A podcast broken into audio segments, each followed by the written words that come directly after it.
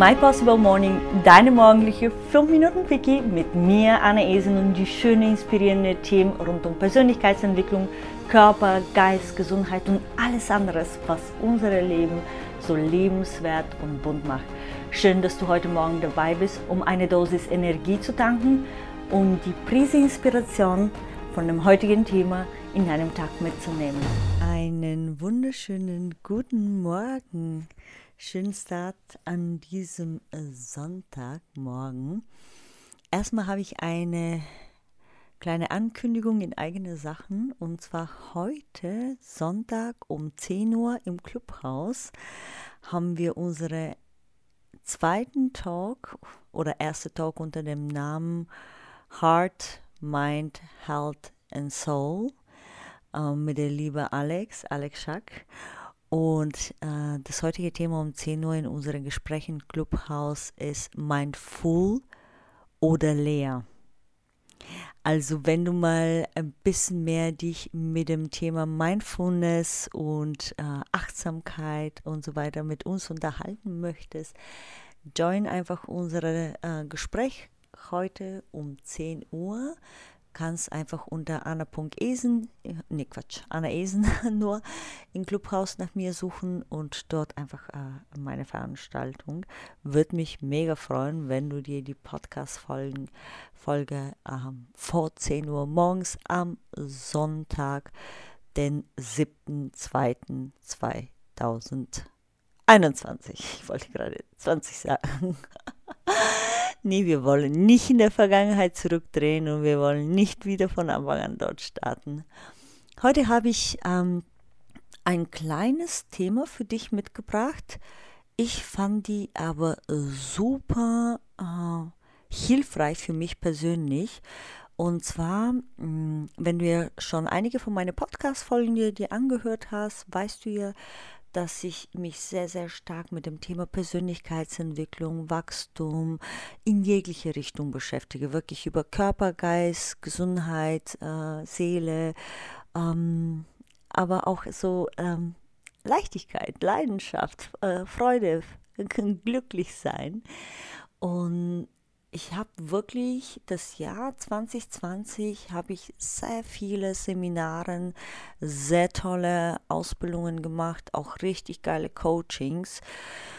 Und wenn es etwas bei mir zu Hause nicht fehlen darf, sind Notizblöcke also Notizbücher. Ich habe jede Menge Notizbücher für unterschiedliche Sachen. Zum Beispiel, ich habe ein spezielles Notizbuch, wo ich dort wirklich Bücher, die ich lese, mir dort Notizen von denen mache. Ähm, oder wenn ich so ein Online-Coachings mache, dann habe ich ein separates Notizbuch für Manifestationen, dann habe ich ein separates Notizbuch für Gedanken, Ideen, Inspirationen, also alles, was so in Richtung so businesstechnisch ist.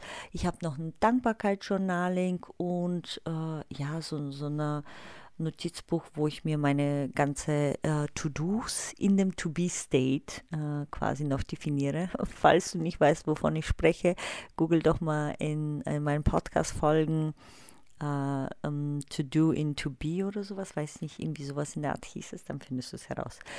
Um, ähm, was ich dir heute mitgeben wollte, ist ja zu der Gestaltung äh, deiner Notizblöcke ist, weil es ist ja nicht nur wichtig, äh, Sachen runterzuschreiben, denn innerhalb einer, glaube ich, 48 Stunden bis spätestens eine, eine Woche, glaube ich, vergisst du ungefähr 80 Prozent oder mehr von das, was du äh, quasi in einem Vortrag hörst wenn du dir keine Notizen machst. Deswegen, ich liebe diese, ähm, dieses Motto, quasi ein äh, kurzer Stift äh, hat langes Gedächtnis als, äh, ja, ähm, hält länger als ein langes Gedächtnis, so rum.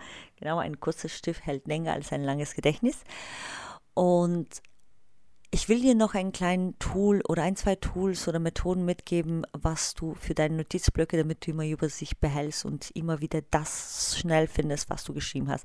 Erstmal, ich mache mir immer vorne ähm, quasi eine äh, ja, Übersicht, wo ich mir dann immer die entsprechende Seitenanzahl, ich kaufe mir auch extra Notizblöcke mit Seitenanzahl, wo ich mir die Seitenanzahl aufschreibe und dann sage ich, okay, hier ist zum Beispiel der 5am Club, äh, von dieser Seite bis diese Seite, dann ab hier ist ja, keine Ahnung, äh, wie man Freunde gewinnt oder was auch immer, ne? was du siehst, so alles. Oder ähm, äh, Think Like a Monk und so weiter.